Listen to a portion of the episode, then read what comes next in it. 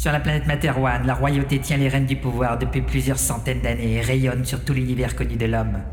Dès sa création, elle a su s'appuyer sur un groupe de mutants très rares dotés de pouvoirs psychiques. Ils naissent ici ou là, ils possèdent leur propre technologie, leur propre université, leur propre commandement et ne répondent qu'au roi en personne. Ils sont regroupés dans la plus secrète et la plus influente organisation qui soit, les forces mentales. Leurs missions multiples les amènent à parcourir plaines et galaxies pour abattre ou sauver, détruire ou pacifier, mais toujours défendre l'intérêt de la couronne. Venez suivre avec nous leurs aventures.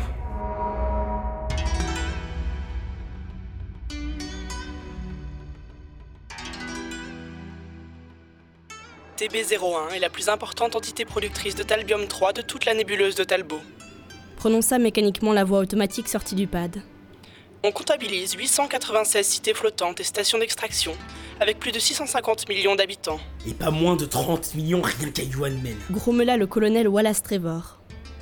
Yuanmen était un complexe très important pour la production de Talbium 3. Il représentait en effet 15% de la production de TB01 à lui tout seul. 5 sixièmes de la population travaillait dans les centres d'extraction et les usines de transformation du précieux liquide. Sa nécessité pour les moteurs de la quasi-totalité des véhicules terrestres, marins ou spatiaux de la civilisation de Materwan n'était plus à démontrer. Au fond de son KGB, le colonel compulsa de nouveau son pad. Il était en charge de la protection des 7 millions de souriants qui travaillaient au sein de YM03, la plus grosse usine de récupération et de transformation de Yuanmen, Autant dire l'une des dix plus grosses usines de tout TB01. Pourtant, malgré le nombre considérable d'employés, les risques et les altercations étaient peu fréquents. La nature précautionneuse et très polissée de la culture souriante arrangeait souvent bien les choses. Le souci, c'était que les agents de sécurité s'en niaient ferme, et leur commandant n'était pas en reste. Trevor soupira. Ses doigts tâtèrent un instant un de ses tiroirs contenant quelques produits alimentaires locaux mais son regard tomba rapidement sur la porte des toilettes qui se trouvait de l'autre côté de son bureau. Son ventre protesta vivement. Il digérait mal la nourriture souriante. Les informations circulaient très rapidement dans cette communauté. Dès lors, pour s'y intégrer, il fallait démontrer son amour de ce que l'on y mangeait. Point. Broyant du noir, il se pencha sur son pad, s'apprêtant à poursuivre une histoire quelconque de TB01, qu'il écoutait pour la millième fois. S'il avait gardé les yeux levés, il aurait certainement entrevu les premiers intrus et aurait pu réagir. Une douzaine d'hommes et de femmes dissimulés sous des capes pénétrèrent dans le bâtiment, tirant sans sommation sur tous ceux qu'ils croisaient. Ce fut un carnage parmi les soldats et les divers civils qui travaillaient dans le bâtiment. Un objet de forme circulaire roula et cogna la verrière du bureau du colonel Trevor. Celui-ci redressa la tête et en aperçut une autre, le cou tranché, qui laissait s'écouler son sang rouge poisseux le cœur du militaire s'emballa, alors que plusieurs individus encapuchonnés et armés de couteaux traditionnels sanguinolents se précipitaient vers lui. Dans un réflexe professionnel, il sortit son arme du holster au mur et décrocha sa radio, sachant qu'il ne disposait que de quelques secondes. Ici la sécurité de YM03. Une invasion en cours. Je répète, une invasion armée en cours dans notre usine. Travailleurs menacés, venez vite Sa porte vola en éclats au même moment, et plusieurs personnes pénétrèrent dans son bureau. L'odeur frappa Trevor. Elle lui rappelait les gâteaux au miel infect, pourtant tant prisés par les jeunes souriants. Il vida son chargeur à l'aveuglette sur les premiers agresseurs dans un déluge de feu et de sang, sachant ses chances de survie nulles et souhaitant quand même finir ses jours de manière épique. Il jetait son revolver vide à la tête de son ennemi le plus proche quand il lança finalement. De merde Cette phrase stupide fut sa dernière, car on trancha sa tête la seconde suivante.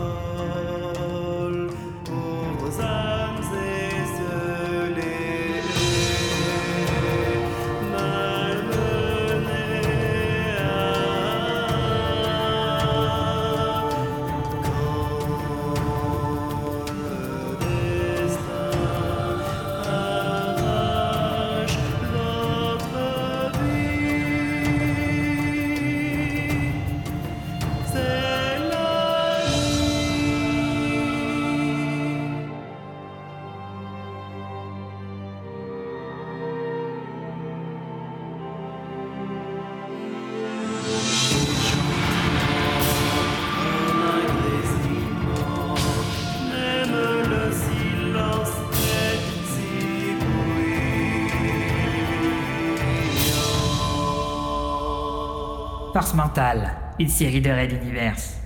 Épisode 11, 100 hors 1.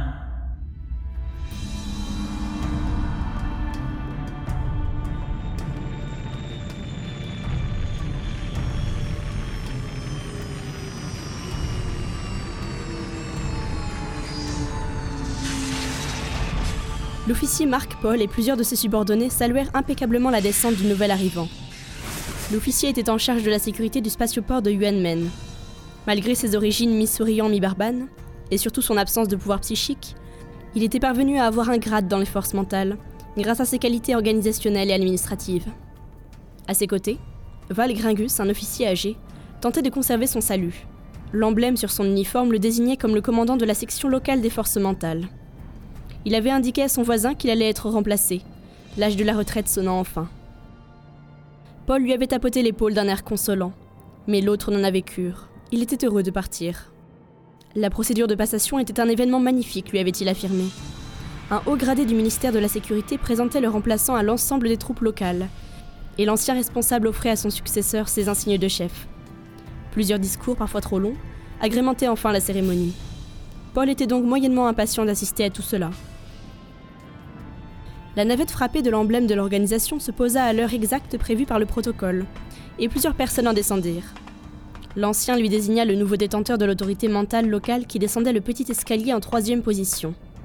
Paul remarqua également un homme grand, sec, au col serré et au crâne peu garni. Il dégageait de lui une présence certaine. Contre-amiral Pophéus en personne. Trépigna le futur retraité dans la tête de Paul. Le chef des forces mentales se plia au serrage de main en règle, puis s'installant à la tribune, se rata la gorge et commença son discours. Paul ressentit alors une vibration dans sa poche. Il en sortit son petit communicateur et écouta le message d'alerte. Pophéus s'interrompit et l'apostropha froidement. Est-ce important Eh, eh bien, une usine de traitement de Talbium 3 vient d'être attaquée pas loin d'ici. Toutes les forces de sécurité sont réquisitionnées. Allons voir ça. Répondit Pophéus sur le même ton. La cérémonie attendra. Et tous s'élancèrent vers la ville à la suite du contre-amiral.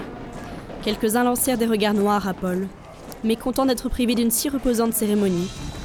Principalement l'ancien responsable qui pensait quitter la planète dans l'heure suivante.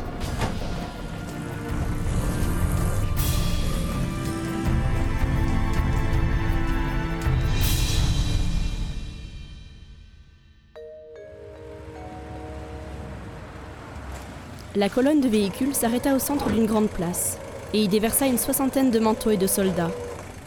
Tous remarquèrent immédiatement l'immense enceinte de YM03. Elle surplombait tout. Une foule compacte et passablement effrayée emplissait la rue, difficilement canalisée par quelques policiers débordés. Sur les grandes portes d'entrée de l'usine pendaient une dizaine de têtes humaines, méticuleusement positionnées en une mise en scène macabre. Paul y reconnut celle du colonel Trevor, chargé de la sécurité du lieu. Il l'avait rencontré à plusieurs reprises, déambulant sur le spatioport, l'air rêveur. Pophéus le tira de ses pensées. Combien de personnes travaillent ici Ah, environ 7 millions, monsieur. Les individus qui ont pénétré cet endroit doivent être très nombreux, donc il va forcément y avoir des gens qui vont s'échapper. Qu'on s'en occupe en priorité. Il nous faut toutes les informations sur ce qui se passe là-dedans. Et passer un message au croiseur qui nous a amenés. Je veux des clichés de toute l'usine. Dans la demi-heure. Il s'écarta ensuite de la foule et demanda une liaison avec l'état-major de Materwan. Une minute plus tard, la communication fut établie avec le maréchal Trumont, chef d'état-major des armées, son supérieur. Et il lui résuma la situation. Ce n'est pas votre problème. Le coupa le haut gradé. L'armée n'a pas que ça à faire, on détachera un groupe d'intervention. Oui. Avec la fête nationale qui approche, il n'y a qu'un croiseur ou deux qui soit opérationnel dans toute la nébuleuse. Répliqua froidement le contre-amiral. Ah. Bon alors débrouillez-vous, Pophéus. Et l'on coupa la communication. Le contre-amiral soupira, reposant le communicateur. C'était mal engagé. La communauté souriante était connue pour laver son linge sale en famille. C'est-à-dire que les triades, ces organisations mafieuses qui dirigeaient tout en sous-main, détestaient par-dessus tout les démonstrations voyantes, comme celle-ci. Clairement, cela ne devait pas être à leur initiative, et si elles entraient en scène, les idées sécessionnistes pourraient s'en trouver renforcées. D'un autre côté, intervenir brutalement avec des troupes régulières risquerait aussi de faire les gorges chaudes des indépendantistes. Cette histoire pourrait devenir une étincelle dans la poudrière qu'était la nébuleuse de Talbot, et plus personne ne pourrait contrôler quoi que ce soit. Tandis que le contre-amiral Pophéus ruminait ses analyses, La foule des badauds fut écartée par une petite armée de souriants armés, menée par un vieil homme vêtu de manière traditionnelle. Derrière sa longue barbiche et son visage rond et fripé, de petits yeux intelligents et vifs laissaient entrevoir un caractère énergique. Songea le chef des forces mentales. Sien Fenhi était le maire de Yuanmen depuis plus de 40 ans. Il avait su faire de sa cité flottante le véritable croisement industriel de TB01. Ouvrir YM03 n'avait pas été une mince affaire, et il ne laisserait personne briser son commerce.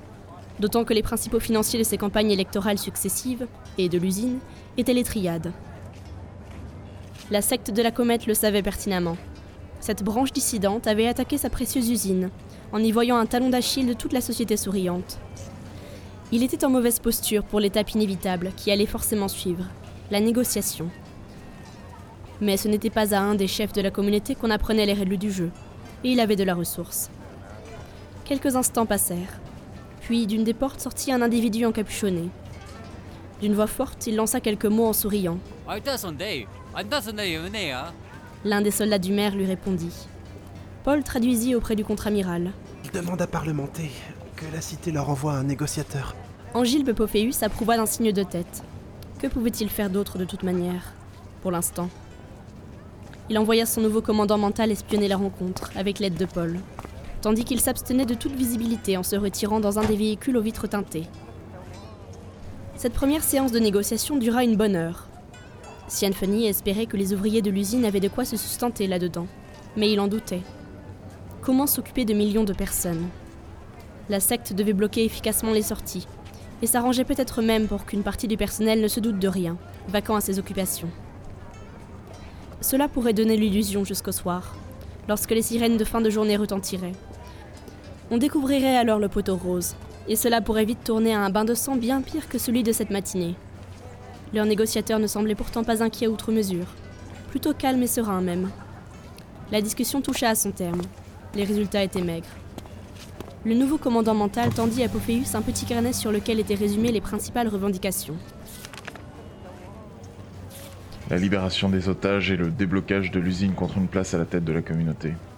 Dans le cas contraire, les cuves de Talbium 3 seront chauffées jusqu'à la température critique et alors... Parcourut en diagonale Pophéus, songeur. Si l'usine explosait, cela risquerait de produire une réaction en chaîne sur toute la planète. Décidément, cette situation se compliquait d'heure en heure. Il fallait agir au plus vite, avant que TB01 ne parte en fumée, et que l'on ne déclenche une profonde pénurie de Talbium 3 dans toute l'humanité. Le maire Sian Fenhi contenait difficilement sa frustration. Il se préparait déjà à retourner négocier avec les représentants bornés de la secte. L'important dans ce genre de situation étant de ne pas rompre le contact. Il récupérait un communicateur branché au chef de sa milice locale quand une voix l'apostropha derrière lui. Vos troupes suffiront-elles à délivrer 7 millions d'otages? Le maire se retourna, surpris. Entouré par Paul et deux manteaux, le contre-amiral Pophéus s'approchait de lui d'un pas martial. Sien Funny se demanda bien un instant comment il pouvait ne pas avoir remarqué ces uniformes militaires dans les forces de milice présentes autour du site. Je. Je pense que vous ne saisissez pas l'entièreté de la situation. Monsieur Contre-amiral Pophéus, division spéciale de Materwan. Et comment se fait-il que vous soyez déjà là? La capitale ne serait pas mêlée à cette histoire d'une manière ou d'une autre? Interrogea le vieux souriant suspicieux. Aucunement, notre présence est accidentelle. Pophéus savait que discuter avec des souriants représentait un summum dans l'art de la conversation verbale. Le moindre mot, la moindre virgule signifiait tout et son contraire. Et seuls les manteaux parvenaient à percer les imperturbables sourires énigmatiques. Je sais pertinemment que vos hommes ne sont pas des soldats entraînés à ce genre de situation. Continua le militaire. Les miens par contre ont été formés pour cela, et possèdent toutes les armes nécessaires à ce genre d'intervention.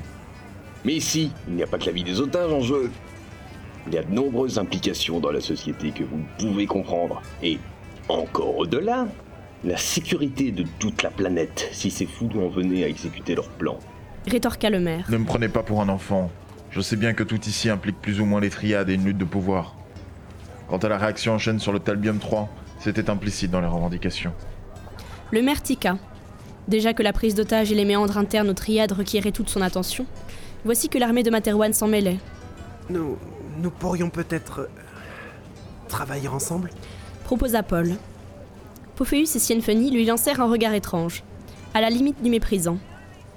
L'officier se recroquevilla et ne prononça plus rien. Pourtant, le maire saisit la balle au bon à la grande surprise des deux autres. Mais quels sont les intérêts de la couronne dans ce conflit intracommunautaire? demanda-t-il vicieusement. Pophéus afficha un discret sourire avant de répondre. La paix de la communauté est une obligation morale pour le roi. Il est le garant de la paix de ses sujets, c'est son souhait le plus cher. Et l'approvisionnement de Talbium, je suppose. En quantité et en régularité, oui, aussi. Après tout, l'intervention brouillonne de Paul allait peut-être servir à quelque chose. Son interlocuteur se mura dans la réflexion. Mais le contre-amiral se décida à enfoncer le clou. Nous pourrions y trouver notre intérêt commun. Mes hommes peuvent conseiller et soutenir les vôtres durant la libération des otages et nous resterions bien sûr discrets autour de cette intervention. Seuls vous et vos connaissances saurez comment ont été chassés ces preneurs d'otages. Et qui sait, ici tout peut si vite passer de la discorde aux accords les plus fructueux. Cette fois-ci, le maire lui adressa un sourire bien plus accueillant, laissant apparaître une mâchoire édentée. Une promesse d'affaires, même hypothétique, était toujours une bonne nouvelle.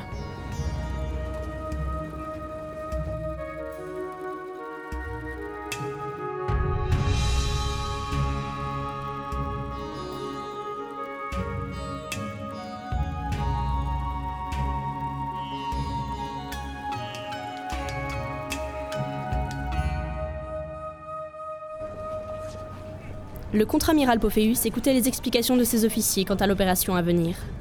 Il n'y trouva rien à redire. D'abord parce que c'était le cas, ensuite parce qu'il avait déjà en tête la prochaine phrase. Paul, j'ai besoin de vous à un autre endroit de cette affaire. Suivez le maire, ne le lâchez pas d'une semelle. Je veux que vous soyez mon contact à ses côtés durant toute cette histoire, et après. Après Répéta l'autre, un peu étonné. Pophéus l'invita d'un geste à le suivre. Ils traversèrent la place bondée, marchant dans les rues transversales à YM03. Paul ne savait que dire. Son chef ne desserra pas une fois les dents. Je vous nomme officier de liaison des forces mentales sur cette planète. Finit-il par lâcher à la grande surprise de son subordonné. Cet imbécile était intervenu durant les pourparlers avec le souriant. Charge à lui de se conforter aux conséquences de ses choix.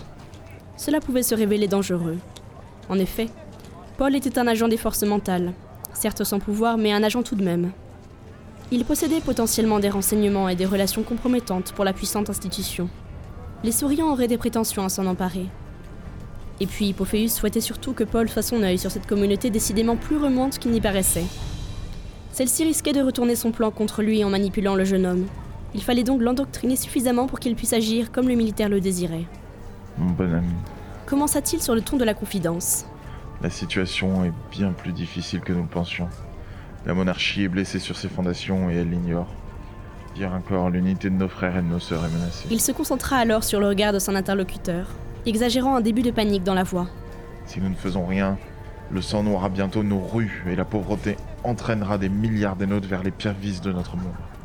Le fondement de toute notre société se brisera pour déverser l'anarchie, la mort et la violence sur nos terres. Il respira fort, laissant Paul terrifié. Mais ce n'était pas fini, loin de là.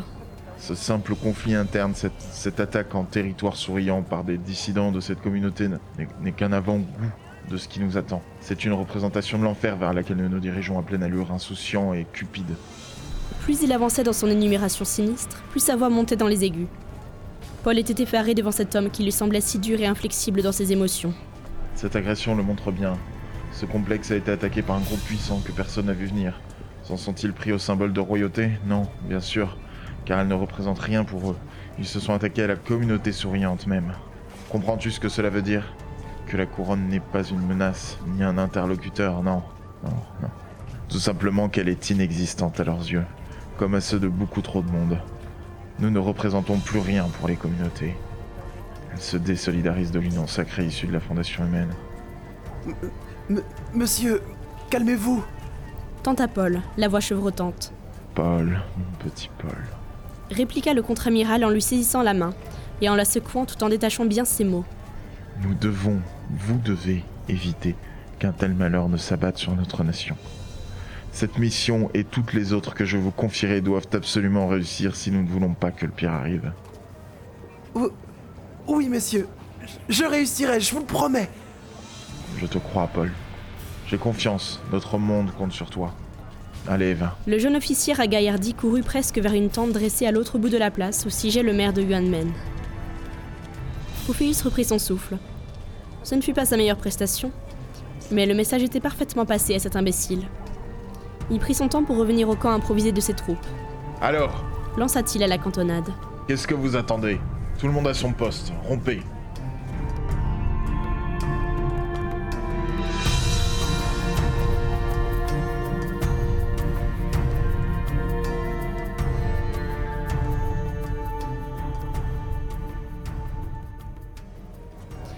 De son côté, Paul parvint sans mal aux côtés de Sienfeni. Ce dernier était assis à une table de bois fin, les mains sur les genoux. Il indiqua au nouveau venu une chaise à l'écart et l'interrogea immédiatement sur sa venue. Ah, euh, je suis là sous les ordres de mon supérieur. Il souhaiterait que je... euh, enfin... Racontez-moi comment est prévue l'intervention des troupes de ce monsieur Pophéus dans mon usine. Le coupa le vieil homme. Vous savez, j'aime énormément mes concitoyens. Ce sont des membres de ma famille. Avez-vous une famille? Le petit souriant avait immédiatement senti que quelque chose touchait profondément le jeune homme. Probablement son chef l'avait-il motivé par quelques discours pompeux. Autant jouer dessus. Il ne laissa donc pas à l'autre le temps de répondre et enchaîna. Et puis, il serait logique qu'un maire d'une commune de notre grande et belle nation puisse savoir ce qui arrive dans sa ville, n'est-ce pas? Paul semblait déjà perdu. La partie était décidément trop facile. Sienfeni l'acheva. Et puis, je n'interviendrai pas, s'il vous plaît. Paul gigota sur sa chaise, mal à l'aise. Il mit la main à plusieurs reprises sur la poche contenant son talkie-walkie. Et puis mince, de toute façon, je garderai mon communicateur. Il le sortit et pressa frénétiquement quelques boutons en cherchant la fréquence utilisée par ses collègues mentaux, qu'il finit par trouver, après une trop grosse poignée de minutes.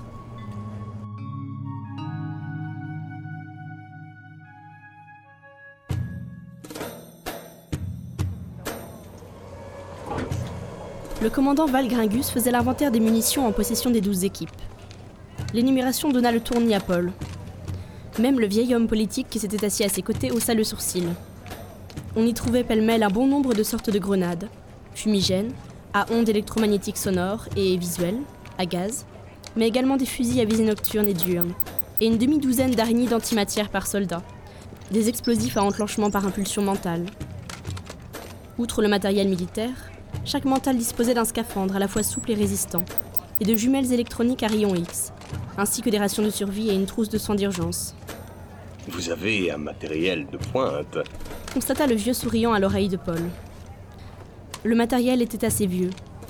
Ainsi, les sphères à imagerie instantanée n'étaient même pas munies de guidage par ondes radio.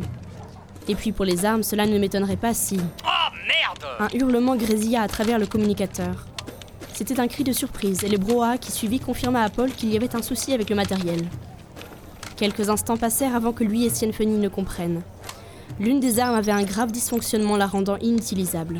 Nous ne l'utilisons quasiment pas. Se justifia penaud Valgringus. Alors autant vous dire qu'on a stocké depuis des dizaines d'années.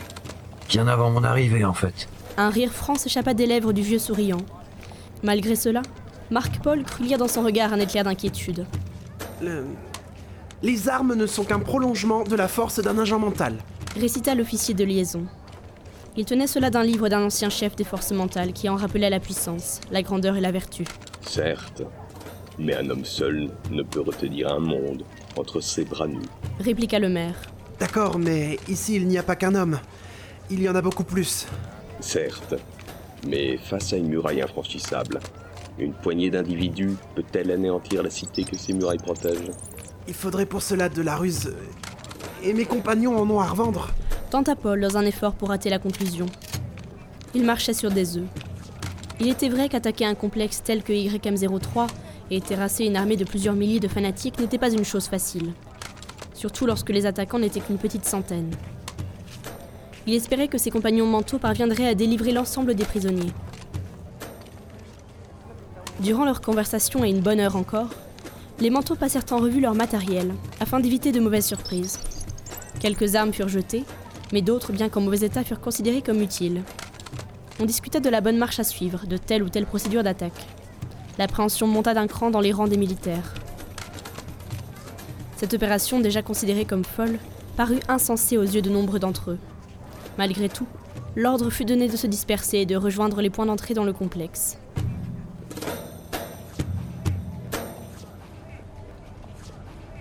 Une demi-heure plus tard, le vieux commandant mental contacta l'ensemble de ses équipes pour un dernier point avant la bataille. Après avoir vérifié que personne ne manquait à l'appel, il déclara Je suis tout à fait conscient de votre appréhension vis-à-vis de cette mission qui peut paraître extrêmement difficile de par la quantité de population directement impliquée. Cependant, rappelez-vous, Manteau, que vous êtes l'élite de l'élite. Même les forces spéciales de l'armée royale, même l'armada spatiale, ne vous arrivent pas à la cheville. Nos pouvoirs ne nous permettent-ils pas d'effectuer des choses insensées? Certes, nos ennemis sont nombreux, mais ils ne s'attendent pas à nous voir surgir et fondre sur eux. La surprise est notre arme la plus précieuse, car comme le dit notre raison d'être, même le silence est si bruyant. Et il commença à fredonner à mi-voix l'hymne des forces mentales, repris en chœur, à voix basse, par la soixantaine de manteaux sous ses ordres.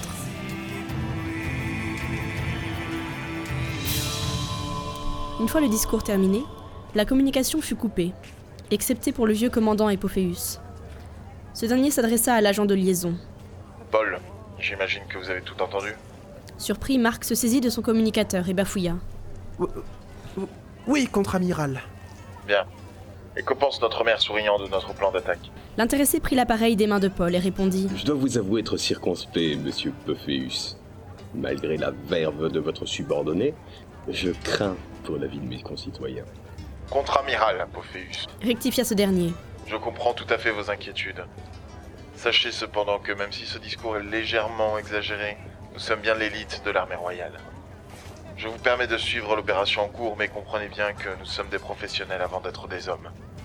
J'entends bien, contre-amiral. La journée de travail se terminera dans moins d'une heure. Vous pensez que vous aurez résolu cette histoire avant? Pophéus poussa un soupir agacé et lança. Vous pensez que je n'ai pas de montre? Qu'on pirate les systèmes de ce complexe Retardez-moi l'horaire de fin de journée jusqu'à ce que les couloirs prévus pour la sortie des otages soient libres. Il risquerait d'y avoir un massacre parmi les civils si ceux-ci passaient par les zones d'attaque. Il fallait donc d'abord sécuriser les zones de sortie avant tout. Un technicien fit un signe à son chef, et le vieux commandant mental traduisit. L'ensemble des troupes est parvenu sain et sauf à leur point d'arrivée. La déstabilisation des systèmes de sécurité du complexe est en cours. Mais on s'agita dans le groupe des techniciens. Le commandant regarda. Merde. Grommela-t-il. Une sphère d'imagerie s'est brisée au sol. L'équipe en question est en train de se battre contre un groupe de sectaires. Lança-t-il vivement, le regard rivé sur un point rouge clignotant au milieu d'autres points lumineux. Ceux-ci représentaient les messages transmis mentalement au QG improvisé à travers les communicateurs prévus pour recevoir de courts messages psychiques émis en langage binaire aux ordinateurs du quartier général. Quelques terribles minutes passèrent avant que le communicateur en rouge clignotant ne s'arrête, passant au blanc. Équipe neutralisée. Soupira le mental. Transmettez l'info aux autres groupes d'intervention. Groupe 7 éliminé par l'ennemi. Mais d'autres points se mirent à clignoter. L'officier poussa à nouveau un juron. Cette affaire était mal engagée. Plusieurs grondements firent frissonner la structure de complexe, et de la fumée sortit même de plusieurs fenêtres. Le combat faisait rage et la foule, encore omniprésente sur la place, s'agita. Les civils. Ne sont pas menacés, monsieur le maire. L'interrompit Pophéus, peut-être un peu trop froidement. Il avait cependant un mauvais pressentiment. Et en effet, Équipe 2 à QG, vous me recevez? QG à équipe 2, reçu 5 sur 5. Quelle est votre situation? Interrogea le commandant, un peu surpris. Délicate. La secte vient de percer un tuyau de gaz et vu qu'ils ont tous fini en bacon trop cuit, je pense que c'est très mauvais. Une alarme retentit dans tout le complexe, L'alarme anti-incendie de la section des réacteurs. s'écria-t-il, de la panique dans sa voix. Plan B. Réagit Pophéus en tapotant sur un bouton de son communicateur. À tous les groupes d'intervention, changement de programme. Trouvez un moyen de diriger toute la secte dans le secteur G et faites-le sauter. Et détruisez-moi la tuyauterie du secteur H. Ordonna-t-il après avoir consulté ses plans de l'usine et l'approbation d'un technicien. En coupant la communication, il soupira, tandis que ses techniciens fermaient les cloisons de divers secteurs selon les indications des groupes qui dirigeaient les membres de la secte vers le secteur G. C'était qui tout double?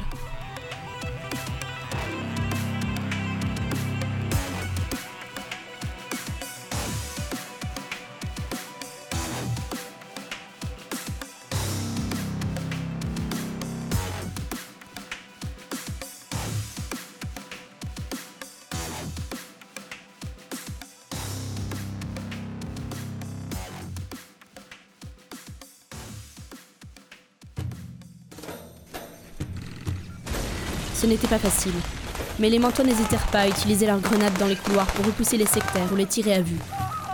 Ils devaient dans le même temps canaliser les travailleurs qui fuyaient dans leur direction. Ils les repoussaient tant bien que mal, informant le quartier général sitôt qu'un couloir était évacué pour qu'ils puissent être condamnés. Pendant ce temps, deux équipes de manteaux s'acharnaient à détruire la tuyauterie du secteur H. Ils évidaient et débranchaient à grands coups de pied les conteneurs de produits nécessaires au fonctionnement des réacteurs du secteur H. Et n'hésitaient pas à faire détruire les machines à l'aide de leurs araignées à antimatière. Tant pis pour les dégâts. La fin justifiait tous les moyens. Surtout sous la supervision du redoutable contre-amiral Pophéus.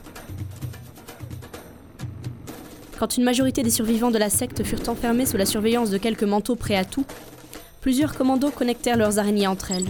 Elles allaient s'amplifier les unes les autres, encerclant tous les secteurs par leurs charges combinées. Au signal lancé par Pophéus en personne, chaque charge combinée d'antimatière explosa, emportant le secteur G dans un grand vide. Mission accomplie. Entendit-on dans le quartier général improvisé et dans l'attente du maire de Yuanmen.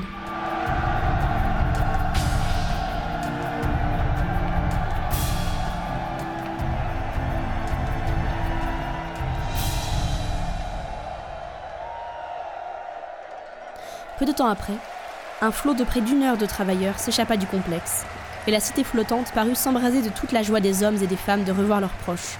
Les ouvriers de YM03 sortis sains et saufs. Sienfeni put serrer la main de Pophéus, enfin tout sourire. Mille merci à vous pour votre soutien tactique. Je serai ravi de travailler avec vous dans l'avenir. Pophéus se contenta de hocher la tête et s'adressa à ses manteaux. Je pense que nous pouvons enfin reprendre la cérémonie de passation de pouvoir. Je vous recontacterai à l'avenir pour d'autres missions tout aussi nécessaires à notre survie à tous, monsieur Paul. Paul bomba le torse, débordant de fierté.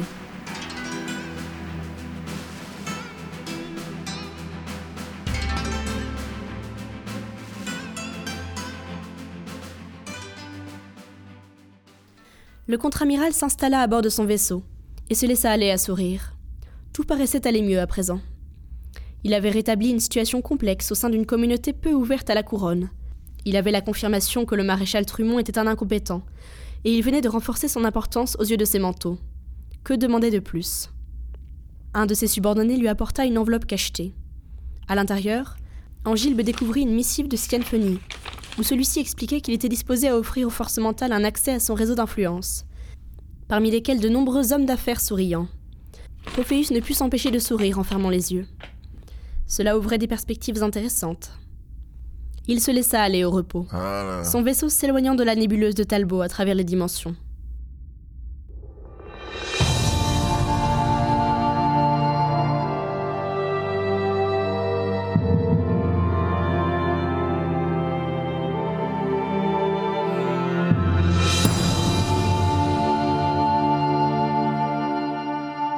Force mentale, à suivre.